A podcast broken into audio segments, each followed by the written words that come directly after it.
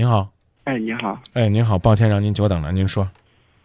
啊，我就是，就是近段时间发现我自己的妈妈吧，可能就是可能有外遇了，然后就是，嗯、有一天就玩她的手机，看见她手机里面有特别多的暧昧的那个短信，然后有一天，就嗯、大前天吧，我去她那个外面的她自己租的房子里面，然后到他那里去拿件东西，然后他那个手机软件。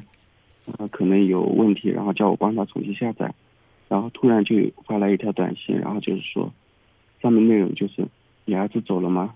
我想你，我想见你，然后就这种短信，然后就觉得他可能真的有外遇了，然后也不知道怎么办。嗯，你多大岁数？现在十七岁，十七岁，是工作了还是现在在上学？才在上学啊。哦，在上学是吧？对，嗯，你之前感觉父母的关系怎么样？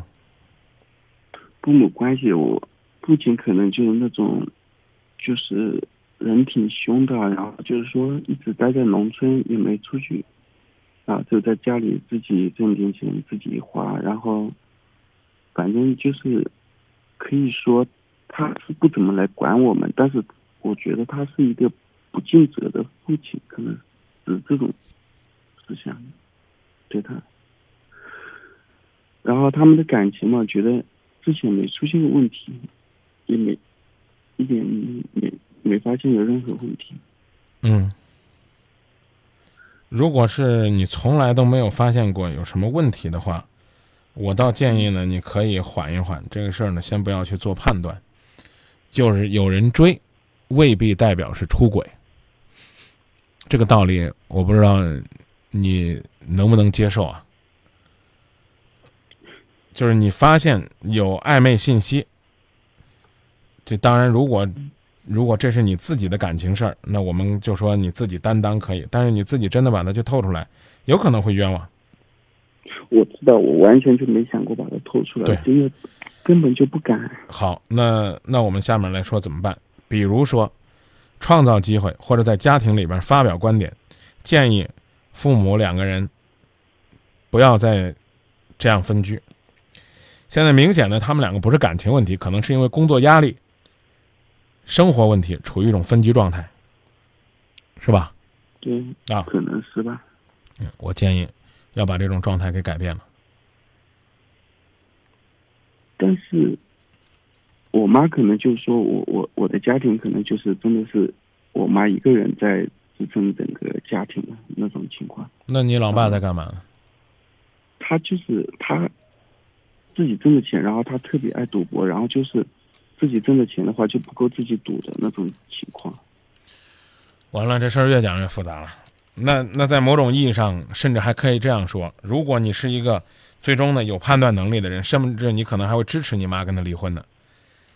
我说实在的，就是我妈如果她真有外遇了，嗯我是我很爱我妈妈的，然后我是其实就是对我爸是那种就是恨铁不成钢的那种那种状态。你从你从哪一年发现你父亲不再给家里挣钱，开始不务正业了呢？起码三年了吧，三年前了吧。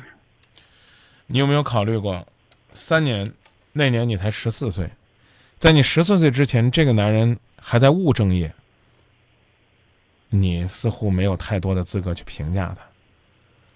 谁都会有犯犯错误的时候，我不知道小时候你上学是不是都一帆风顺，有没有开过小规模家长会，就是你、你们家长还有老师，就通常我们讲的叫叫家长，啊，我把它叫做小规模家长会。那嗯如果要没有的话，那你就应该是很不错的学生了。如果要有过的话，那是不是因为你曾经开过小规模家长会，就应该把你给开除了？就好像现在一样，所有人都得看不起他，你越看不起他，他越没有回来的意思。这个事儿，我觉得是这样的：创造一家人在一起交流的机会，努力表达如今这个家依然很幸福，希望他更幸福的感觉。多跟你的父亲去描绘你将来工作、生活担当，和他这个男子汉共同承担家庭责任，让他能够休息休息，啊，表达你的成熟。跟你的母亲也描绘一家人在一起，无论有多少的困难和坎坷，能够跨过跨过去，日子还有希望。这是一件，就是对这个小伙子小军，我觉得是特别麻烦的事儿。如果单纯比如说是妈妈有暧昧了，那嗯，就一个人的工作还好做，但是是现在爸爸妈妈身上各有问题所在。对，而且几乎在某种意义上来讲都是原则问题，这个事儿就挺麻烦的。但是我觉得你作为一个十七岁的男孩子，然后给我们打了这通热线，就能说明你在生活当中其实是一个对于生活细节比较细腻的一个男生。而且也是有担当的，希望做些什么。我就已经好几天、好好多天都没睡睡好觉了，然后就天天晚上在想这个事情，嗯然后拿着手机，有的时候在百度，然后，然后可能有一些相似的东西百度到，然后他们都是说，就是说我们，就我们做孩子的没必要，就是说不能管父母的感情。你你你如果百度的多了，可能还能百度到我的回答呢。就我在节目里边对这种回答概括起来，就是你刚说那句话：有的做就去做，因为你已经十七了。从法律意义上来讲，如果你十六岁能够自己独立的养活自己，你就有机会成为完全民事行为能力人。你离成年也就差一岁，对吧？对啊，那么如果你做，你觉得不知道怎么做，或者说做什么都很无奈，宁可什么都不做。我讲是不敢讲的，因为我爸爸就特别凶，特别那个，对呀、完一个妹妹，你告你告诉他之后，家可能就毁了，彻底的毁了。当然了，你也应该提醒妈妈，要走，还是应该没什么把柄，干干净净的走。只不过这个提醒或者这个表达的时候、时机，是你需要思考的。我妈妈就是我自己觉得麻烦的事，就是我妈妈可能就是真的就是她在所有人面前，包括我奶奶，就是所有的亲戚面前，她都是一个好母亲，然后都是尽职尽责的好母亲。然后我觉得她也是一个非常爱面子，宁愿苦自己也不愿。然后她做出这种事情，然后我也不知道怎么向他开口。我觉得一旦说我向开口向他说了，我不知道他什么反应。然后会对嗯我所以我我我明我明确直白的建议不说。然后就不说，然后就是说也没办法。对嗯我刚才我其实告诉你了，这个做与不做都随你，知道吧？但是一定一一定做，就是稍微要有点把握，要要能够自己掌控得住再去说。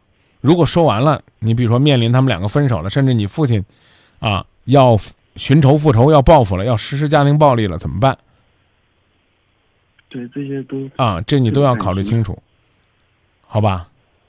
嗯啊，最近先不说不做，考虑好了之后，给他们传递一些信息。我们这个家不容易，我们这个家应该更幸福。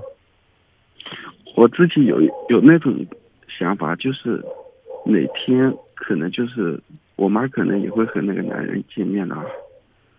可能呃，别猜，别猜，别猜，他们，然后就找到那个男的，然后给那个男的没用啊，小伙子。如果你爸是这样，咱说的狠一点，你妈的暧昧可能对于他来讲是一种幸福。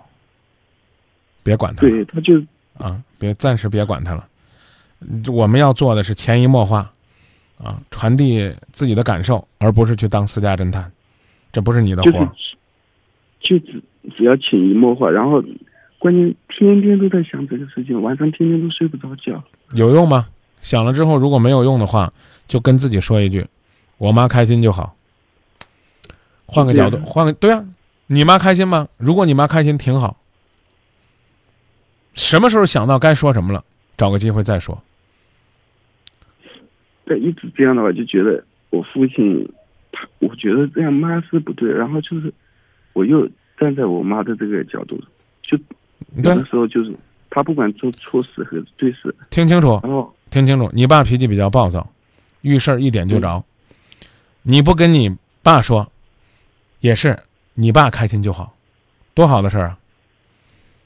但我怕听我这句话，听我这句话，等到你十八岁，你做什么决定都可以，好不好？给他们一段时间，让他们自己调整。好在你今年十七，我怕万一天有一天出漏子了，然后被我爸知道了，那就麻烦了。跟你没关系。你不发现，可能也发也发现了。也许你爸最近这段时间如此放纵，就是因为他早就发现了，你不知道而已。